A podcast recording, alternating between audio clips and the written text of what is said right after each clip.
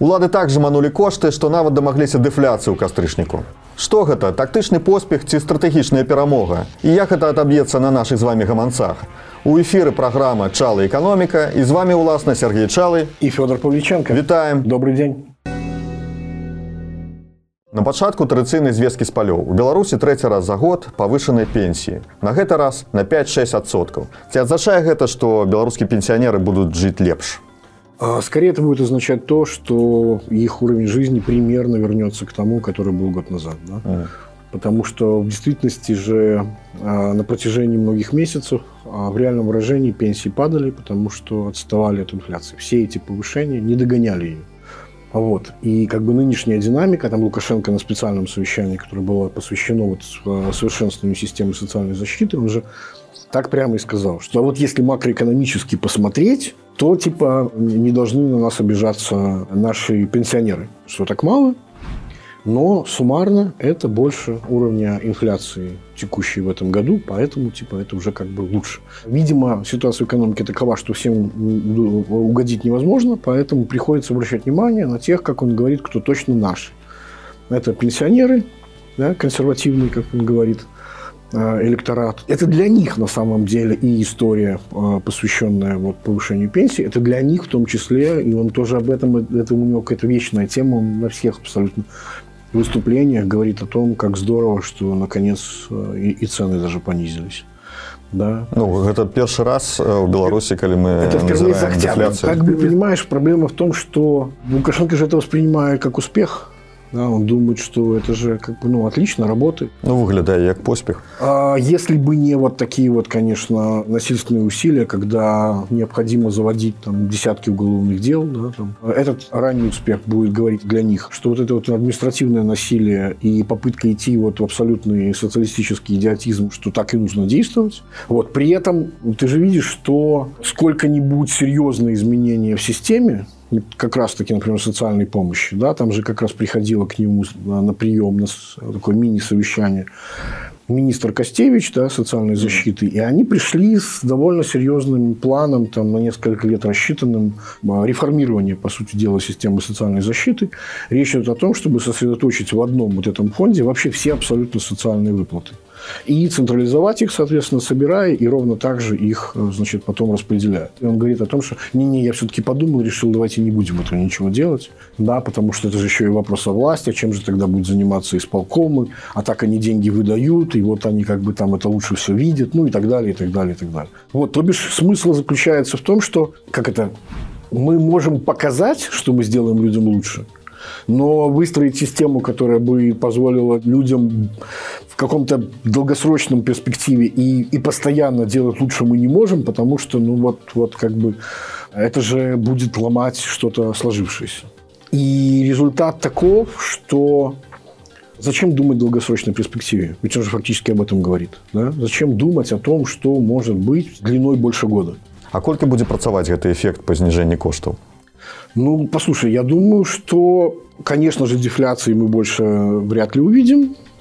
Но то, что как бы, темпы будут меньше, понимаешь, для этого и так были причины. И Бирок, который сейчас выпустил аналитическую записку, как раз посвященную перспективам инфляции, вот, они считают, что эффект э, вполне перетекает на следующий год – то есть планы в 6, как они нарисовали себе, э, вероятнее всего 6% годовых не получится.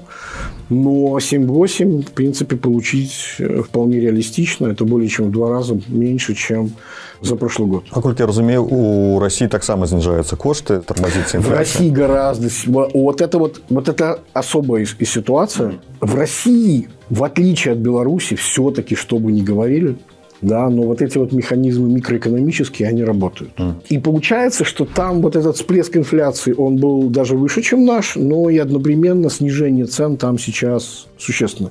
Там дефляция идет с летних месяцев уже, то есть она довольно устойчивый феномен. Ну, ніякого административного регулирования в России В основном, да, да, да, да. И вот тут как раз на самом деле важный вопрос. Почему же при, э, как сказать, ручном регулировании, зажимании цен в России темпы снижения цен выше, чем в Беларуси. Ну, вот с, с пика. И ну, это же очевидно, что это вещи структурные. Это недостаток конкуренции. Об этом говорят абсолютно все. Да, У Беларуси. Да, абсолютно, конечно. Это на самом деле приговор системе. Это говорит о том, что у- она у вас хорошо повышает цены, но крайне плохо снижает их. И даже снижение руками все равно это происходит не так, как если бы это было, если бы вы ничего не трогали, и экономика была более рыночная, что ли, чем белорусская. К вопросу, кстати, о, о рыночной экономике в России. Там же случился историческое событие. Я просто очень хорошо помню, как в 2002 году США признали э, Россию страной с рыночной экономикой. Вот. Это было огромное достижение, на самом деле. Это был прямо вот разрыв с советским прошлым, потому что э, ну, очень долго тянулся этот шлейф. Да, а, потом- ну, как бы почему это важно? Потому что признание страны с нерыночной экономикой позволяет лоббистским структурам сказать, а мы считаем, что государство на самом деле влияет на структуру цен таким образом, что субсидирует кому-то на там, себестоимость производства, и поэтому они могут, как мы считаем, говорят они, демпинговать на нашем рынке, давайте против них введем антидемпинговые пошлины. И Россия регулярно становилась жертвой этих вещей, и это на самом деле, при том, что это символическая штука, это действительно было очень большое достижение. Ну і зараз стратил яны. Да, и это, конечно же, означает очень простую вещь, это то, о чем я говорил, да, что как бы экономика военного типа, мобилизационная, она рано или поздно вот э, как бы такой, мало того, что она такой и станет, она и будет э, признана такой же и за рубежом на самом деле. Уже сейчас, наверное, можно говорить, что и так не слишком реалистичное предположение, в которых строился прогноз э, на следующий год в России, и белорусский, потому что он опирался на прогноз российский, они, скорее всего, уже не валидны, эти предположения, потому что Россия столкнулась с резким усилением экономического спада. И в первую очередь это эффект, конечно, мобилизации и иммиграции. То есть Россия стремительно теряет рабочие руки в самом трудоспособном возрасте. Доклад Набиулиной, который она делала как раз э, значит, э, на прошлой неделе, и отчет их большущий о перспективах, говорит о том, что они ожидают усиления спада в последнем квартале. Причем ну, там 7% с небольшим, и это очень много на самом деле.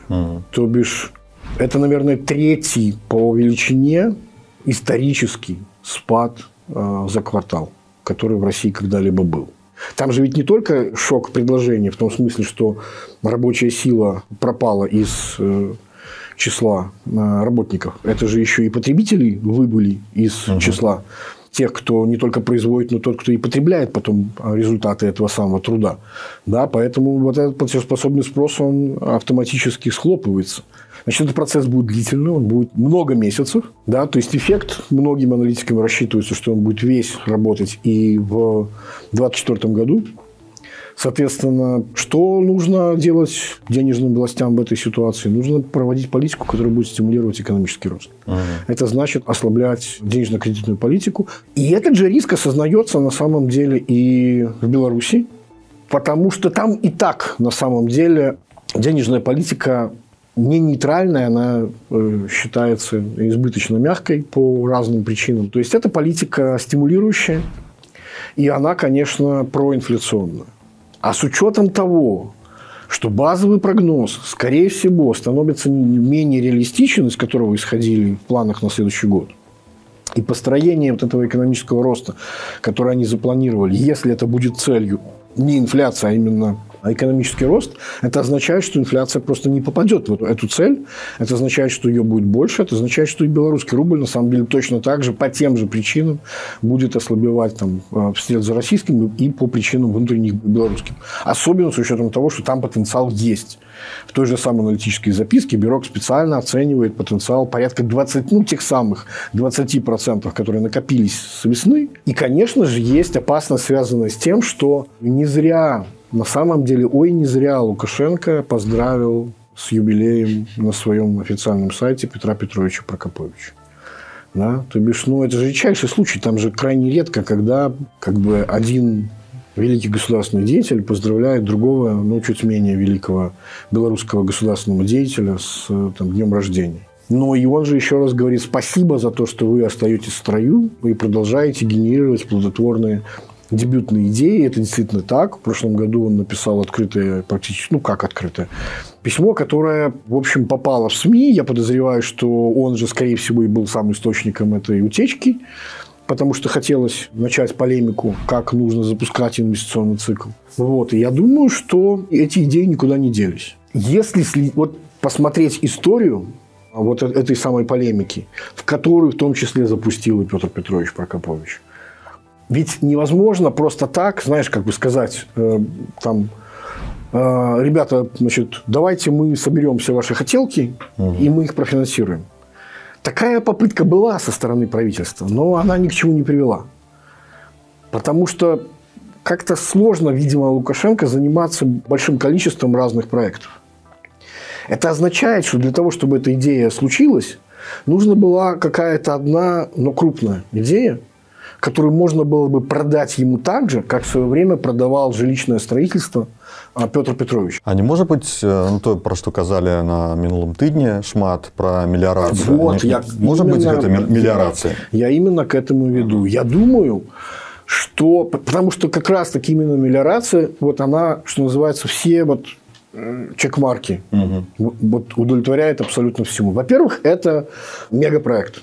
Один крупный мегапроект.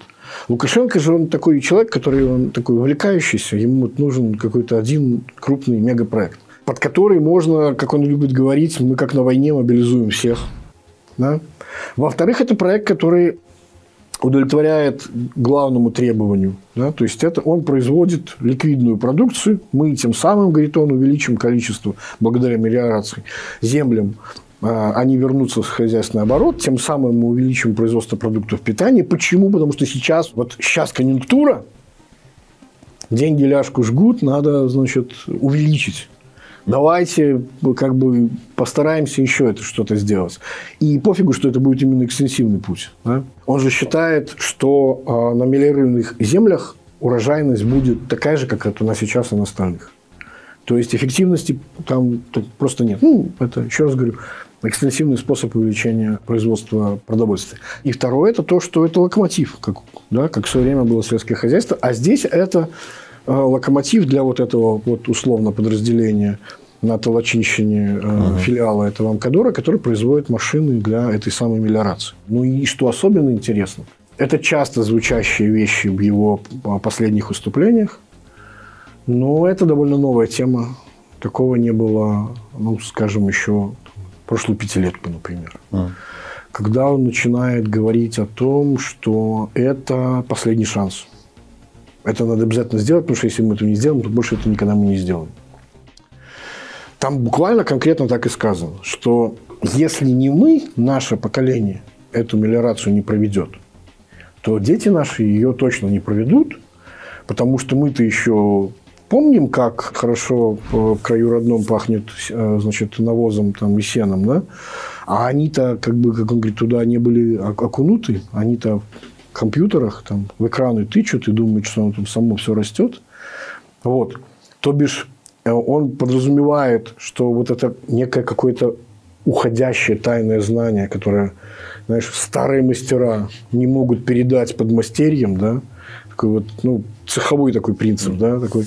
То бишь, вот это, этот проект несет в себе вот черты вот такого очень а, масштабного, очень дорогого инфраструктурного вложения, который теоретически должен помочь, ну, как бы там ну, всем. Ну, это как спадщина? Да, он именно так себе это представляет. То есть, это теперь, надо понимать, что это даже страшнее не Фауста Гёте, нет, страшнее ценового регулирования. Потому что ценовое регулирование все-таки воспринимается как им, как мне кажется, как такая, ну, что ли, разовая подачка. Мы вам показали, что мы о вас заботимся.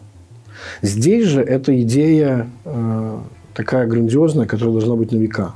Понимаешь? В общем, там Лукашенко был абсолютно вдохновлен, да, потому что вот идея, одна пламенная страсть, которая им овладела.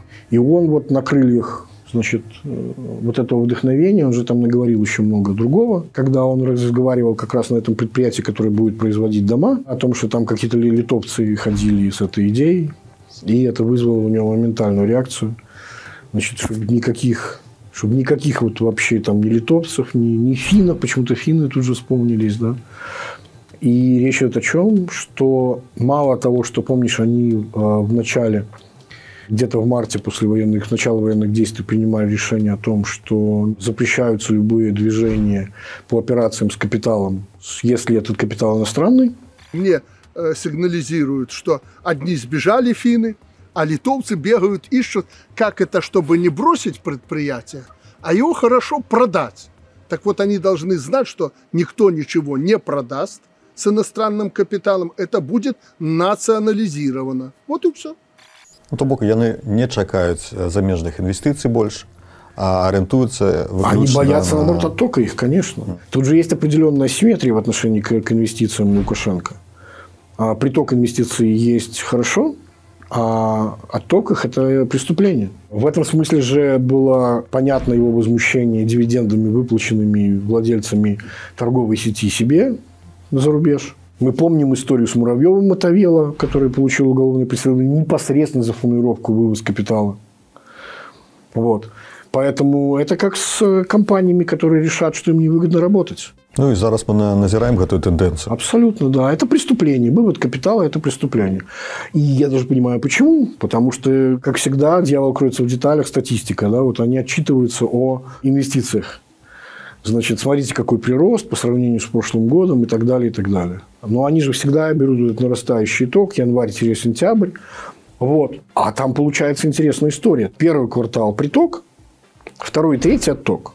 Причем эта динамика на самом деле, она э, повторяет паттерн прошлого года. Там тоже основной приток – это первый квартал. Почему? Потому что это как раз реинвестированные деньги, заработанные в Беларуси. То бишь, оставленные дивиденды, не выведенные.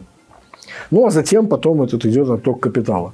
Так вот, этот отток капитала при сохранении паттерна, он увеличился в два раза по сравнению с прошлым годом. То есть, если там было примерно по 50 миллионов, по 50 миллионов, то сейчас по 100 миллионов квартал каждый. Но это же еще и бьет по имиджу, потому что есть вещи, в которых это просто видно. Вещи, например, совершенно иконические. Да? И я смеялся над Россией, когда они там э, импортозамещали всякие там напитки, Кока-Колы, там черноголовка, там и все. Ну и основное, это же, конечно, вот эта вкусная точка. Это Макдональдс. Да, он имеет, конечно, не только экономическое, но и культурное измерение. Это символ прихода западного стандартов потребления, западного э, стандартов питания, потому что не было никакого быстропита э, в Советском Союзе и так далее. Да? То есть это символ на самом деле глобализации, не зря именно Макдональдс витрины громят антиглобалисты. Ну и плюс надо же иметь в виду, что я бы сказал так, что для Беларуси Макдональдс и для Макдональдса Беларусь это нечто большее, чем для России.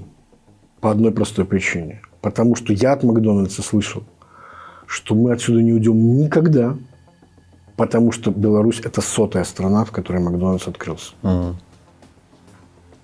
И теперь у нас франчайзи будет развивать не Макдональдс, а будет развивать вот этот уродливо названный и вызвавший огромный просто шквал насмешек, да, вкусная точка, типа жри и не... И вали. И, да, и не возмущайся, ну, вот что-то в этом духе, да, такой очень-очень советский такой. То есть, ну, и это же тоже очень важно. Какое название пришло на ум, да, советского общепита? Ешь, что дают в переводе на нормальный, понятный советский русский язык. Да? Вот оно так и происходит. И это, конечно же, один из ну, просто э, величайших символов возврата вот, э, даже не 90-е. 90-е это когда он приходил. Я об этом постоянно настаиваю. Все говорят, это 90 Нет, это возврат 80-е, 70-е. Добро пожаловать. Back to USSR.